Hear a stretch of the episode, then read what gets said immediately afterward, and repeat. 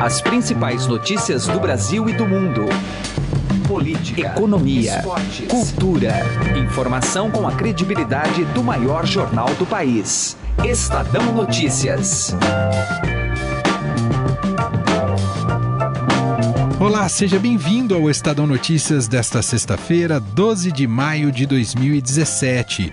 Eu sou Emanuel Bonfim e o programa de hoje embarca na efeméride do primeiro ano do governo do presidente Michel Temer. Tivemos esse pequeno incidente, não vou falar pequeno porque é grave, um grave incidente. Hoje, naturalmente, é um dia de balanços, um dia de uma retórica oficial que irá dizer que a economia retomou seu prumo. O ataque do, de todas as armas do governo está na questão fiscal, que ainda não foi resolvida. Michel Temer tem dito que não se importa com a popularidade de sua gestão. Seu comprometimento estaria com a história, com a possibilidade de ser lembrado como um governo reformista. É um governo impopular, porque a economia não deslancha e as reformas propostas são remédios amargos. Além dos balanços econômicos e políticos do primeiro ano do governo Michel Temer, você acompanha ainda nesta edição uma retrospectiva com as crises, gafes e conquistas do presidente desde que ele assumiu o cargo. E não perca os comentários e análises de José Neumann Pinto e de Andresa Matais da coluna do Estadão. Lembra ainda que você pode assinar a este podcast, a este programa via iTunes ou Android, assim como pode interagir com a gente mandando seu recado, sua sugestão para o e-mail podcast@estadão.com. Participe aqui com a gente podcast@estadão.com. Estadão Notícias. Coluna do Estadão com Andresa Matais. E chegou o momento da coluna do Estadão com Andresa Matais, que frequentemente estará neste programa, nesse podcast Estadão Notícias. Então, antes da gente até entrar no tema de hoje, cumprimentá-la. Tudo bem, Andresa? Tudo bem, Manuel? Oi para todo mundo. Bom, Andresa, hoje, sexta-feira, 12 de maio, dia de um ano do governo Temer. O que, você pode dizer para a gente deste primeiro ano, Andresa? Olha, parece que passou, passou muito rápido, né, esse um ano aí de governo Temer. Na verdade, eh, o Temer está contando esse um ano desde a, de quando ele assumiu, ainda interinamente. Então, ele assumiu eh, de fato, né, quando a ex-presidente Dilma foi caçada, daria em agosto, mas o governo conta desde que ele assumiu interinamente, até porque não houve interrupção.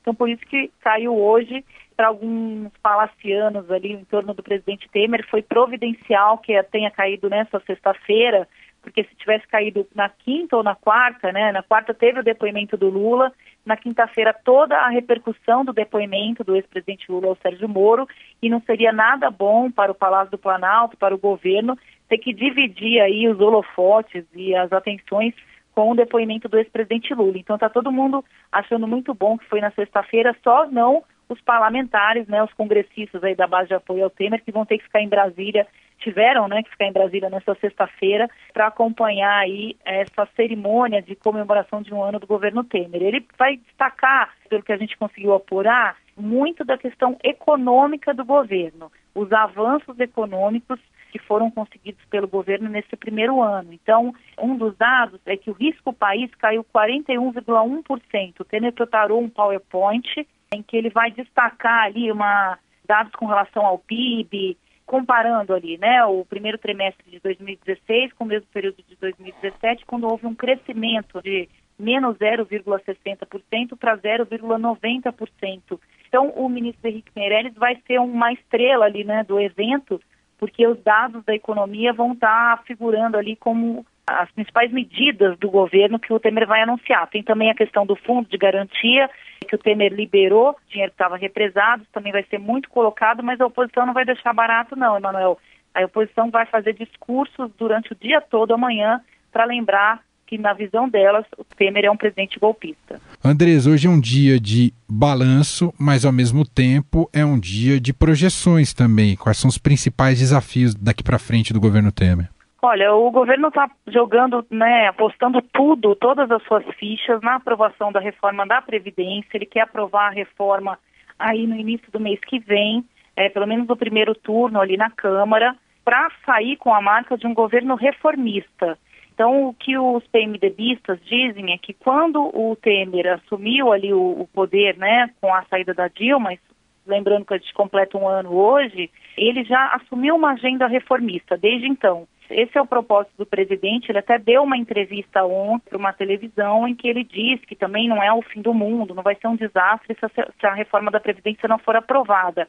Mas até chamou um pouco a atenção essa fala do presidente, porque o governo estava jogando todas as suas fichas para aprovar. Ele disse que vai ser ruim para o país, mas não vai ser o fim do mundo. Mas ainda segue na estratégia de conseguir aprovar a reforma da Previdência e terminar o mandato aí com a trabalhista, com a Previdência e com a reforma tributária. Andresa Matais, direto de Brasília, aqui com a gente no Estadão Notícias, sempre vai participar com a coluna do Estadão, que é importantíssima. Andresa, muito obrigado. Bom fim de semana para você. Um abraço para todo mundo. Estadão Notícias. Política. A apresentadora Camila Tulinski preparou para a gente aqui no Estado Notícias uma reportagem com a trajetória de Temer nestes 12 meses como presidente desde que assumiu após o impeachment de Dilma Rousseff, passando pelas polêmicas, a agenda reformista, a popularidade em baixa e o risco de ainda ter seu mandato cassado. Desde 15 de março de 2015, diversos protestos contra o governo de Dilma Rousseff reuniram milhares de pessoas em todo o país para pedir, entre outras demandas, o impeachment da presidente. Em 17 de abril do ano passado, a Câmara aprovou o impedimento de Dilma e, em 31 de agosto, o Senado condenou a presidente pelo crime de responsabilidade fiscal. No entanto, às 11 horas e 27 minutos da manhã do dia 12 de maio de 2016, com apenas uma assinatura, Michel Temer passou de vice a presidente interino. E nesse meio tempo, entre sua posse oficial e o impeachment de Dilma, dias antes da votação no Congresso, o PMDBista divulgou um áudio para parlamentares do PMDB em que já falava como líder da nação. Me dirigir ao povo brasileiro para dizer algumas das eh, matérias que penso devam ser por mim agora enfrentadas. E eu faço é, naturalmente é, com muita cautela, porque na verdade sabem todos que há mais de um mês eu me recolhi exata e precisamente para não aparentar que eu estaria uh, cometendo algum ato, praticando algum gesto com vistas a, a ocupar o lugar da senhora presidente da República. Assim que tomou posse em uma reunião com ministros de seu novo governo, Temer avisou contestar a partir de agora, me lembrava o ministro Moreira, né? Essa coisa de golpista. De vez em quando você vai a um lugar, golpista, golpista diz ele, golpista é você, que está contra a Constituição. Em seus discursos e pronunciamentos, Michel Temer costuma esbanjar nas colocações pronominais no meio dos verbos, ou seja, na mesóclise. Quando eu perceber que houve um equívoco na fala, um equívoco na condução uh, do governo, eu reverei essa posição não tem essa coisa de não errei, não aceito errado. Posso ter errado. Procurarei não errar. Mas se o fizer, consertá-lo-ei. O presidente colecionou polêmicas, principalmente envolvendo as mulheres, a começar por um ministério composto em sua maioria por homens. Em um segundo momento, no Dia Internacional da Mulher, Temer gerou onda de protestos ao fazer a seguinte declaração: Tenho absoluta convicção, até por formação familiar e por estar ao lado da Marcela, o quanto a mulher faz pela casa, quanto faz pelo lar, o que faz pelos filhos, e portanto, se a sociedade de alguma maneira vai bem, quando os filhos crescem, é porque tiveram uma adequada educação e formação em suas casas. E seguramente, isto quem faz não é o homem, quem faz é a mulher. Em entrevista recente ao SBT, quando questionado sobre a crise financeira, Temer analisou. Acho que os governos agora passam, precisam passar a ter marido, viu? É. Porque daí não vai quebrar, percebe? Para não quebrar o país. Para não quebrar o país, precisa fazer, o país, o Estado, o município, né? Você precisa fazer isso que nós estamos fazendo. Por exemplo, reitero, né?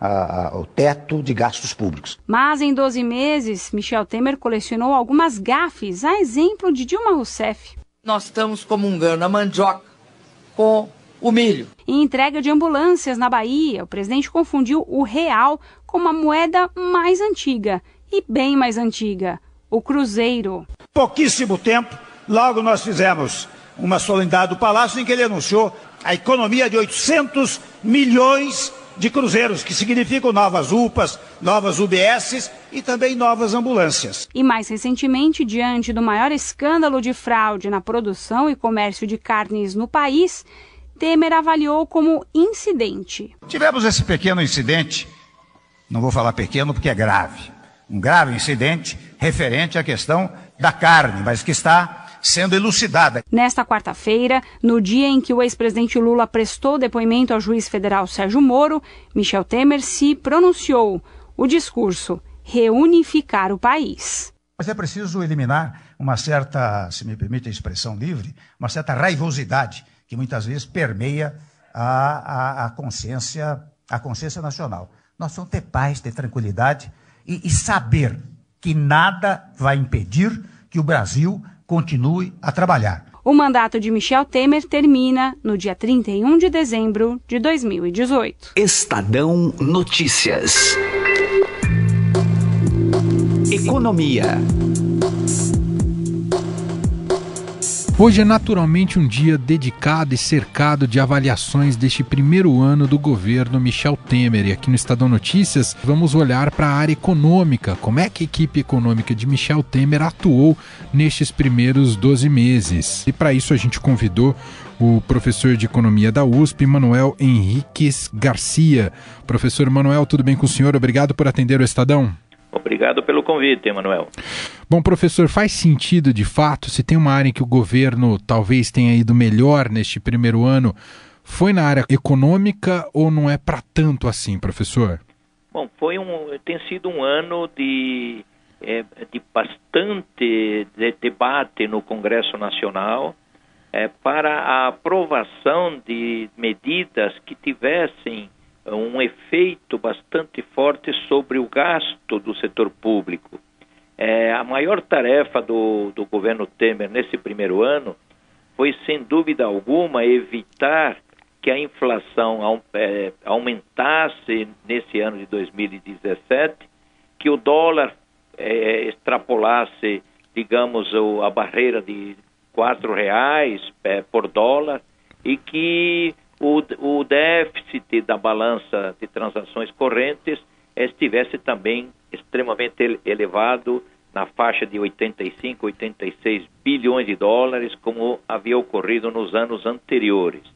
Então, o, o, do ponto de vista político, é, a questão foi é, sendo, é, é digamos, amainada, resolvida. É, ainda estamos num processo de reformas, mas de certa maneira, ou está havendo um resgate da confiança dos brasileiros com relação à economia.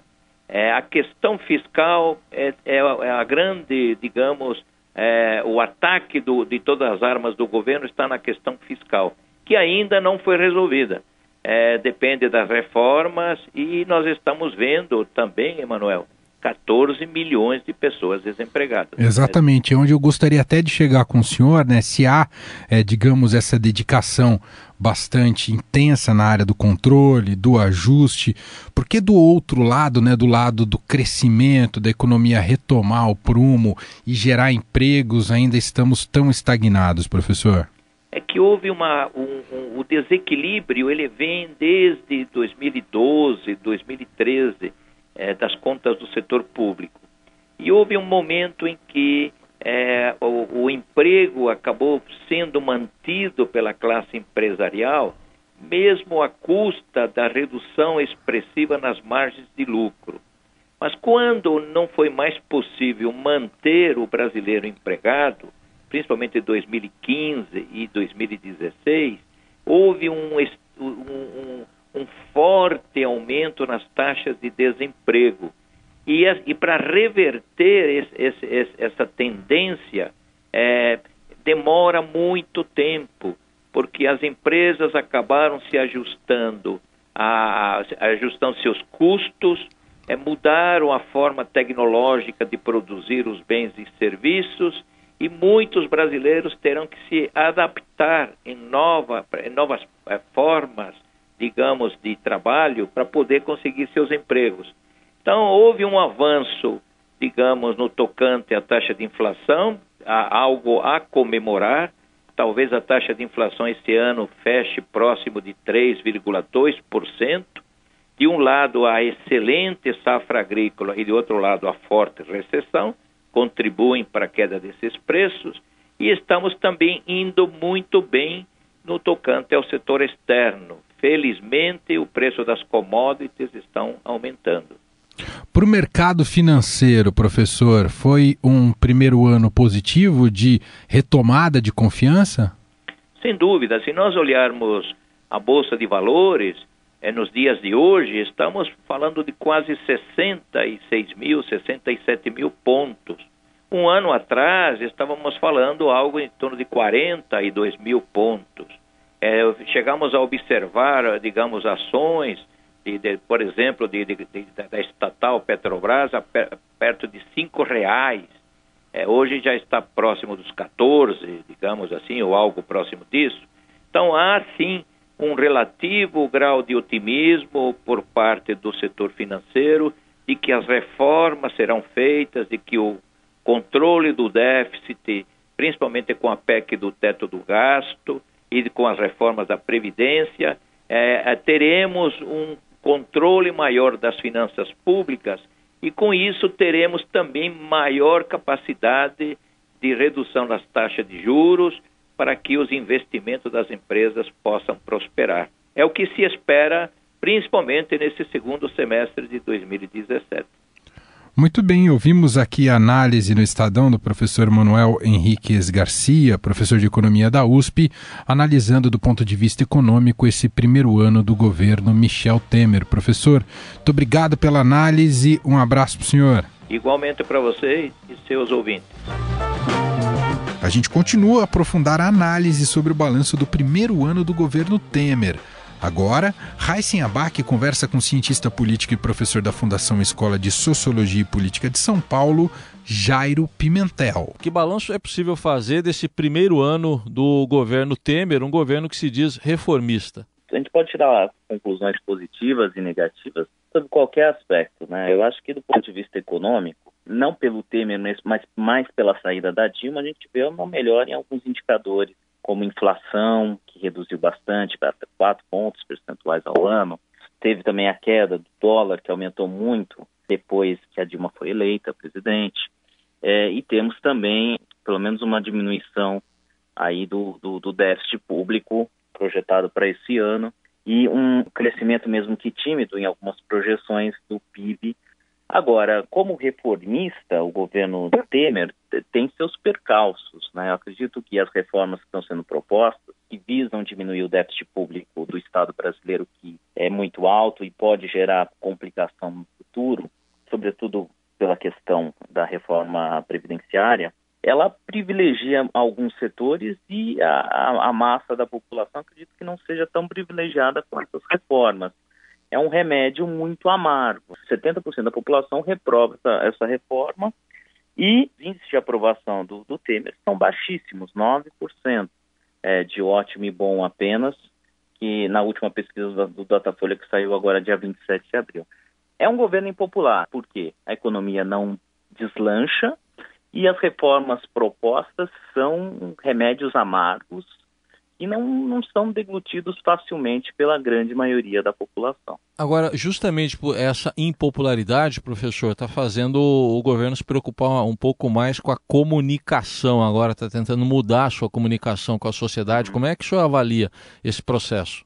Olha, não tem comunicação que resolva problemas que são de ordem material, que afetam a, a vida das pessoas de maneira significativa. A analogia que a gente pode fazer é o seguinte: olha, eu vou te dar um beliscão agora. Estou te avisando que vou te dar um beliscão agora, porque se eu não te der um beliscão agora e vai doer, daqui 30 anos eu vou ter que te dar dois beliscões e vai doer mais.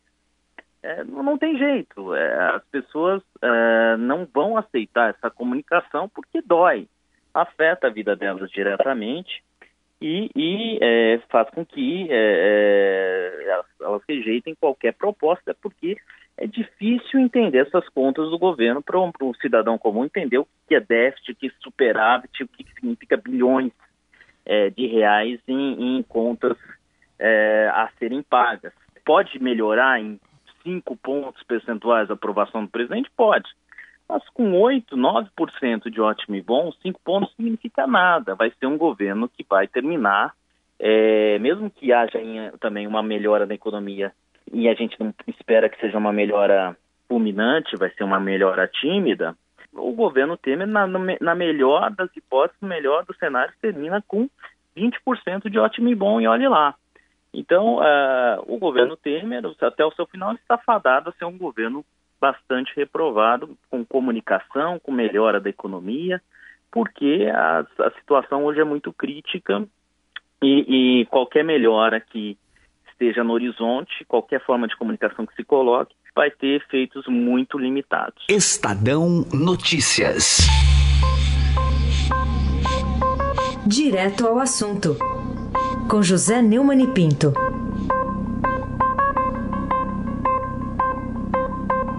Pois é, os procuradores da Operação Lava Jato estão denunciando que os advogados de Lula mentiram quando disseram que não tiveram acesso a uma ata da Petrobras, que, segundo os procuradores, é um documento público é, desde 14 de setembro de 2016. Ou seja, parece que os advogados de Lula não estão lendo com muita atenção o processo ou estão tão interessados em perturbar que não prestam atenção a tudo que está no processo. É, no episódio do depoimento de Lula ao juiz Sérgio Moro, um advogado contratado pela Petrobras foi obrigado a intervir numa tentativa de perturbação é, gerada pelo Cristiano Zanin Martins, o advogado principal de Lula. É, nessa altercação, René Ariel Dott chamou atenção para o fato de que um advogado decente não aborda um juiz como se fosse o seu colega de botequim.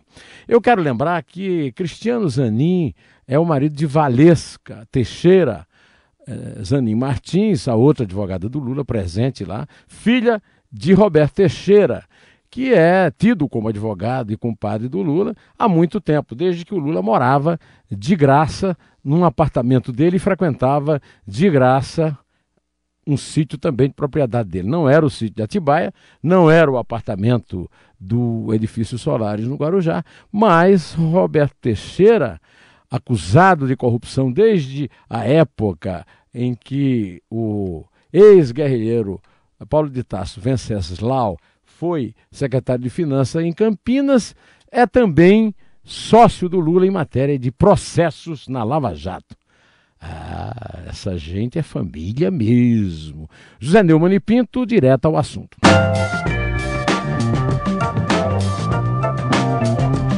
Estadão Notícias desta sexta-feira vai ficando por aqui. Contou com a apresentação minha, Manuel Bonfim, produção de Diego Carvalho e Ana Paula Niederauer, entrevista de Heisen Abac, reportagem de Camila Tulinski e montagem de Nelson Volter. O diretor de jornalismo do Grupo Estado é João Fábio Caminoto. De segunda a sexta-feira, uma nova edição deste podcast é publicada. Saiba mais no blog Estadão Podcasts que inclusive esse blog reúne os demais podcasts por ali publicados. Temos Estadão Esporte Clube para quem gosta de futebol, tem o Conexão Estadão, que vai ao ar na Rádio Eldorado, com análise política e econômica do dia. Temos ainda uh, os colunistas da Rádio Eldorado, como Alexandre Garcia, Eliane Cantanhede. Vale muito a pena o acesso lá no blog Estadão Podcasts. E claro, sempre convido a você a avaliar o nosso podcast tanto no iTunes quanto no Android e mandar seu comentário aqui pra gente. Pode ser uma opinião sobre qualquer assunto que tratamos aqui ou sugestão de pauta pra gente. podcast@estadão.com. Este é o nosso e-mail. podcast@estadão.com. Uma ótima sexta-feira para você e até mais. Estadão Notícias.